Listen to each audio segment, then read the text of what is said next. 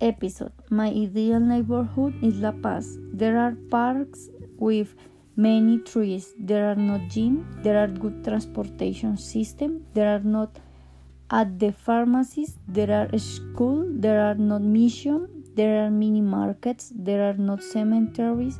There are variety of restaurants. There are outdoor coffee.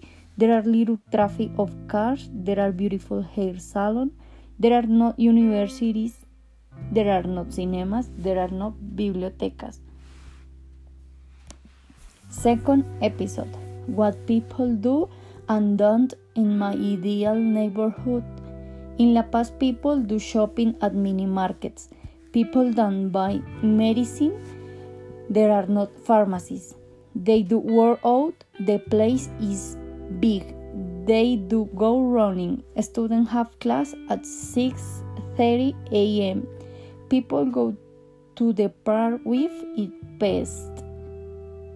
People go to work at 7 o'clock. People go to watch the Popes Mass on TV because you can't go to church for quarantine.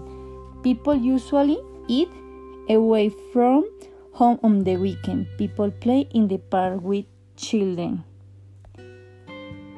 Third episode How do I like my current neighborhood? My current neighborhood is Marquez.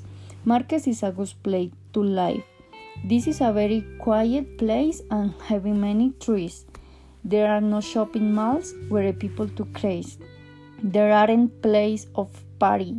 There are many animals and it is a very nice place to walk and breathe fresh air. I think Marquez is a nice place.